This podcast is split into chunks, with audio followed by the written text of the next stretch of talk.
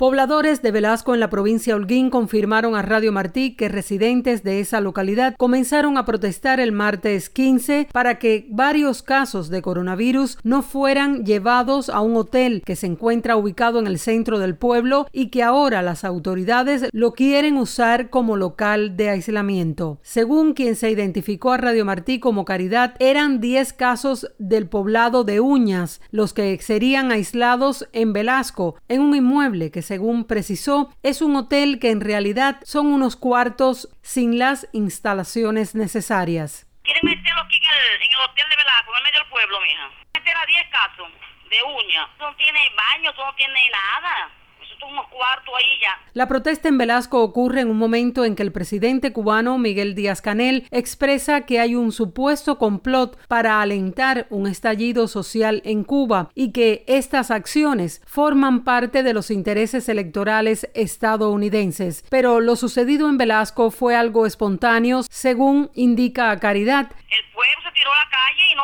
no, dejaron pasar a la gente para adentro. Ah, María, todos los muchachos, todo el mundo. El lago completo estaba en el pueblo metido. No, no Hasta ahora nada, vamos a ver.